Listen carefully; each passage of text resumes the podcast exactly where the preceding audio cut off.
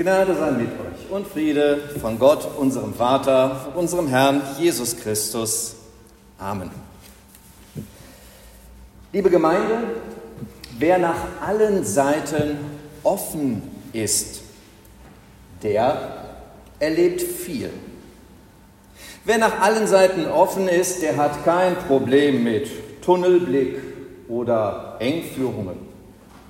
Wer nach allen Seiten offen ist, der schaut mal nach rechts, nach links, der hat einen großen Überblick. Der kann von allem auswählen, sich das Interessanteste, das Beste herauspicken. Der oder die ist flexibel, gesellig, der kann mit jedem auskommen, im Gespräch bleiben. Der ist beliebt und hat einfach mehr vom Leben, weil ihm nichts entgeht. Oder, ja oder, man kann es auch ganz anders sehen. Wer nach allen Seiten offen ist, der kann nicht ganz dicht sein, weil er sich um eine Positionsbestimmung irgendwie herumdrückt, nicht Fisch, nicht Fleisch ist. Er scheut einen Standpunkt und, da, und die damit verbundenen Angriffsflächen. Er hängt sein Mäntelchen nach dem Wind, eben weil er es sich mit niemandem verscherzen möchte und mit allen gut können will. Aber kann das wirklich funktionieren? Dieses nur oberflächliche sich zeigen, ohne dass man gegenüber weiß, ja, was ich denke und noch viel wichtiger, wofür ich denn stehe. Ich glaube, je wichtiger es uns ist, womit wir uns an einen Menschen wenden, desto schwieriger, verwirrender oder auch distanzierter wirkt es, wenn sich der andere um einen Standpunkt oder auch um ein Bekenntnis herumdrückt. Denken wir nur an den Umgang mit den Kleinen oder den nicht mehr so Kleinen, den Jugendlichen, und den Heranwachsenden, die ihn doch suchen, ja manchmal brauchen. Den streitbaren Standpunkt der Älteren, um zu wissen, wo es denn liegt, dieses Neuland, wo es noch freie Plätze gibt, wo man sich selbst und eigenständig positionieren und ausprobieren kann. Und wo sie denn stehen, die herausfordernden, aber doch nötigen, harten Bänke der Opposition. Wie gut, wenn dann Eltern und Lehrer diesen wichtigen Prozess der Reifung verstehen und aushalten, ohne dass der Gesprächsfaden abreißt und das Vertrauensverhältnis Schaden nimmt. Also ich finde schon, man kann sagen, wo es wirklich um etwas geht, da brauchen wir Klarheit. Eben zum Beispiel, wenn es um unsere Identität im persönlichen Reifeprozess geht in einer Beziehung, einer Familie oder in einem Team, wo wir uns aufeinander verlassen können, wollen oder es gar müssen. Wie ist es im Bereich der Religion? Es ist nicht ohne weiteres zu sagen, ob sie in den Tagen heute wirklich zu den wichtigen Dingen gehört, in einer säkularen und pluralen Gesellschaft. Was uns heute so sehr betrifft und angeht, das müsste man noch diskutieren. In anderer Zeit, da war das ganz klar. Es war gar keine Frage. Die sehr anschauliche und orientalisch gestaltete Szene unseres Predigtextes heute, für sie ist das ganz, ganz klar. Sie erzählt von einer Krankheit, von Königen, Generälen, Propheten und von einer Sklavin. Und hinter den allen steht eine ganz entscheidende Frage, auf die es eine Antwort geben muss, auf die es unbedingt ankommt. Nun, welche Frage? Hören Sie einfach mal selbst. Ich lese aus dem zweiten Buch der Könige, aus dem fünften Kapitel. Naaman, der Feldhauptmann des Königs von Aram, war ein trefflicher Mann, vor seinem Herrn und Wert gehalten. Denn durch ihn gab der Herr den Aramäern Sieg. Und er war ein gewaltiger Mann, jedoch aussätzig. Aber die Kriegsleute der Aramäer, Aramäer waren ausgezogen und hatten ein junges Mädchen weggeführt aus dem Lande Israel. Die war im Dienst der Frau Naamans. Die sprach zu ihrer Herrin, Ach, dass mein Herr wäre bei dem Propheten in Samaria, der könnte ihn von seinem Aussatz befreien. Da ging Naaman hin, hinein zu seinem Herrn und sagte es ihm und sprach, so und so hat das Mädchen aus dem Lande Israel geredet. Der König von Aram sprach, so zieh hin, ich will dem König von Israel einen Brief schreiben. Und er zog hin und nahm mit sich zehn Zentner Silber und sechstausend Schekel Gold und zehn Feierkleider und brachte den Brief dem König von Israel, der lautete, wenn dieser Brief zu dir kommt, siehe, so wisse, ich habe meinen Knecht Naaman zu dir gesandt, damit du ihn von seinem Aussatz befreist. Und der König von Israel, und als der König von Israel den Brief las, zerriss er seine Kleider und sprach, bin ich denn Gott, dass ich töten und lebendig machen könnte?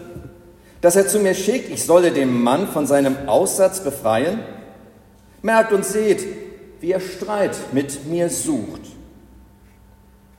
Als Elisa, der Mann Gottes, hörte, dass der König von Israel seine Kleider zerrissen hatte, sandte er zu ihm und ließ ihm sagen, warum hast du deine Kleider zerrissen? Lass ihn zu mir kommen, damit er inne werde, dass ein Prophet in Israel ist. So kam Naaman mit Rossen und Wagen und hielt vor der Tür am Hause Elisas.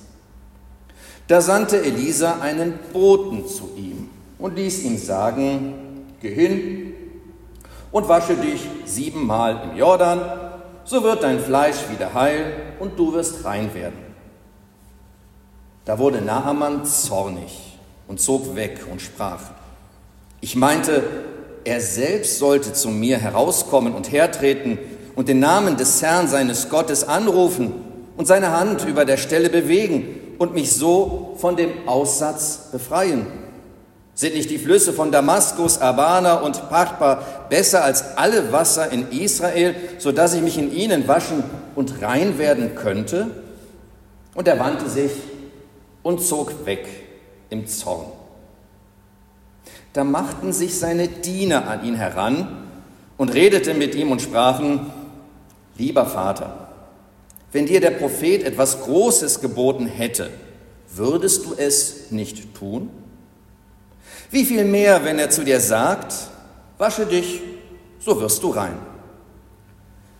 Da stieg er ab und tauchte unter im Jordan siebenmal, wie der Mann Gottes geboten hatte. Und sein Fleisch wurde wieder heil, wie das Fleisch eines jungen Knaben, und er wurde rein. Und kehrte zurück zu dem Mann Gottes samt seinem ganzen Gefolge und als er hinkam, trat er vor ihn und sprach, siehe nun weiß ich, dass kein Gott ist in allen Landen außer in Israel. So nimm nun eine Segensgabe von deinem Knecht. Elisa aber sprach, so wahr der Herr lebt, vor dem ich stehe, ich nehme es nicht. Und er nötigte ihn, dass er es nehme, aber er wollte nicht. Da sprach Naaman, wenn nicht, so könnte doch deinem Knecht gegeben werden von dieser Erde eine Last, so viel zwei Maultiere tragen. Denn dein Knecht will nicht mehr anderen Göttern Brandopfer und Schlachtopfer darbringen, sondern allein dem Herrn. Nur darin wolle der Herr deinem Knecht gnädig sein. Wenn mein Herr in den Tempel Remons geht, um dort anzubeten, und er sich auf meinen Arm lehnt und ich auch anbeten muss, wenn er anbetet im Tempel Remons, dann möge der Herr deinem Knecht vergeben. Er sprach zu ihm, zieh hin in Frieden.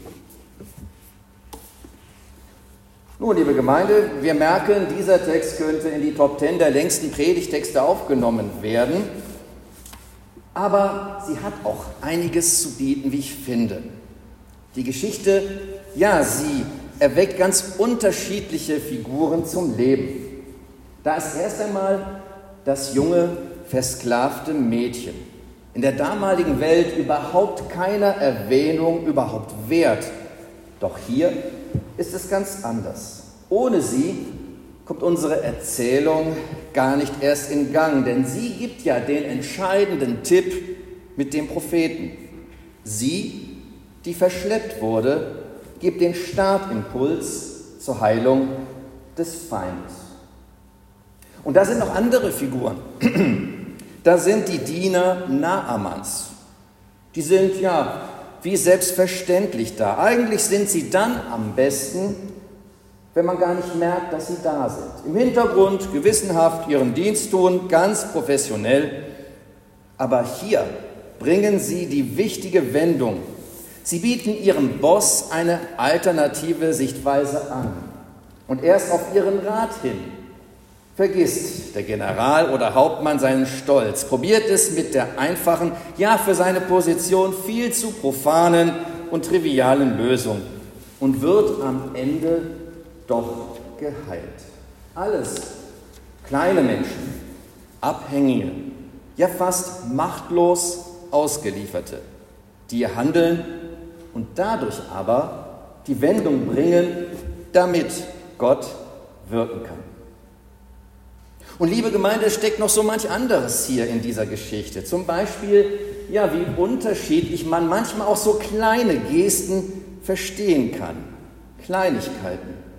Hier in der Geschichte die reichen Geschenke der Aramäer mit dem Brief um die Bitte, um, mit der Bitte um Heilung und die entsetzte Reaktion durch den König von Israel. Das hätte ins Auge gehen können. Oder das sehr unhöfliche Nichterscheinen Elisas und die negative Interpretation durch Naaman. Wie schnell hätte daraus eine Situation mit Krieg und viel Unheil entstehen können? Die Welt ist zerbrechlich und manchmal hängt es tatsächlich an einer falsch interpretierten Geste oder an einem nicht gemachten Besuch und das Unheil nehme seinen Lauf oder eben nicht, wenn die Kleinen im Kleinen helfen. Und in all diesen Wendungen und Besonderheiten versteckt, ja haben wir sie gehört, das wichtige, das nicht zu überschätzende Thema dieser biblischen Geschichte, angedeutet in der Frage, gibt es hier einen Propheten in Israel. Wir meinen nicht irgendeinen Propheten, Wundermann, Heiler, Deuter, Prediger, Priester oder Schamane. Nein, einen Propheten Gottes, des einen, der uns geschaffen, befreit, seine Gebote gegeben hat und uns in seinen Boten nahe kommt und dem wir doch die Treue halten wollen. Die Geschichte macht hier deutlich, ihr könnt nicht mal in diese und dann in die andere Richtung schauen. Mal offen sein für diese Mode und dann für jene Tradition und Strömung.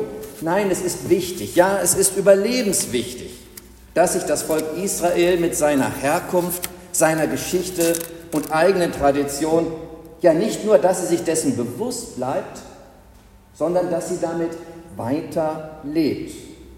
Und dann, ja dann kann es geschehen, dass ein, sogar ein Fremder, ein Zugereister, ein Feind bekennen kann, siehe, nun weiß ich, dass kein Gott ist in allen Landen außer in Israel. Was der Fremde hier verkündigt oder verkündet, das ist die tiefste Überzeugung zur Zeit der Propheten Israels. Das Ergebnis eines ganz langen Weges von der Vorstellung der Verehrung eines einzelnen Gottes, wo es vielleicht andere Mächte geben könnte, hin zu der Überzeugung, es gibt nur einen Gott. Und jetzt verurteilen sie aufs Schärfste alles, was nach Vielgötterei oder Synkretismus aussieht. Für sie ist es jetzt ein Grundübel und der Anfang vom Ende.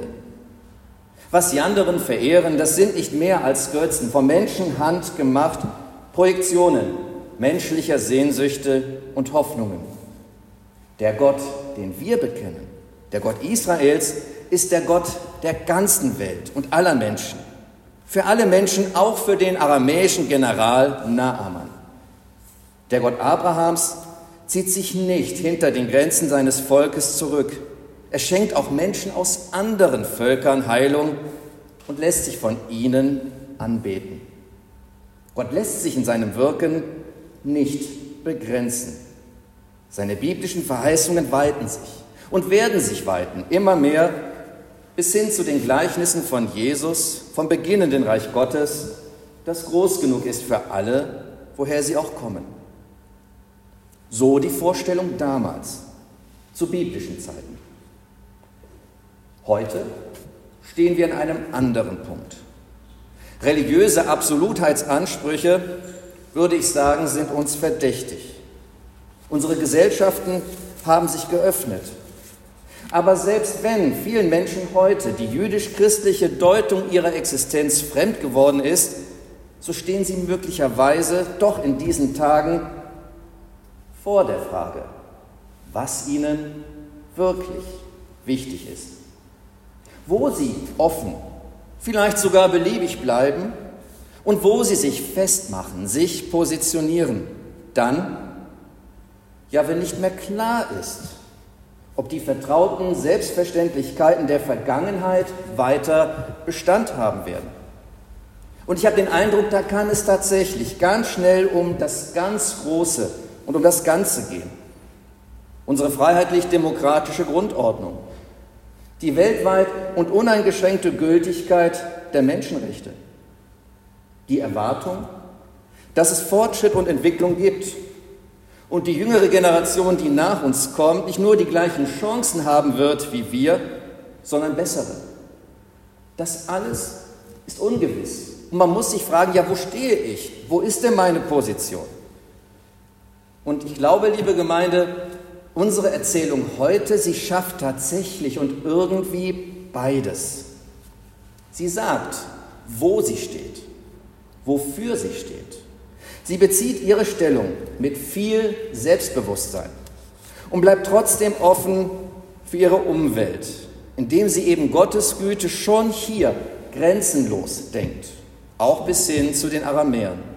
Und sie beleuchtet darüber hinaus eine Seite Gottes, die uns vielleicht noch so ein klein wenig von Weihnachten und vom Königsfest Epiphanias her so ein bisschen noch vertraut ist. Eben Gott ist im Kleinen aktiv und eben gerade auch deshalb im Kleinen mächtig. Und das schränkt seine Kraft und Energie in keinster Weise ein, sondern zeigt eigentlich nur, wie wichtig das Kleine und die Kleinen sind.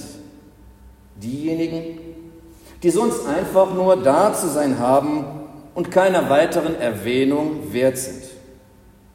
An Weihnachten geboren, von den Weisen gefunden und angebetet, ist unser Gott groß und mächtig im Detail.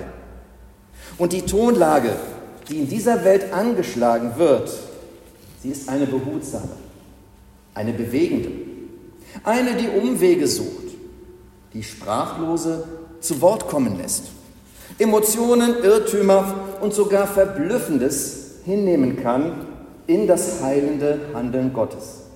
Viele Zeichen und Wunder Gottes kann man im Kleinen finden, die Gott uns zeigt und sendet. So viele Dinge können wir gestalten und verändern, da Gott im Kleinen wirkt.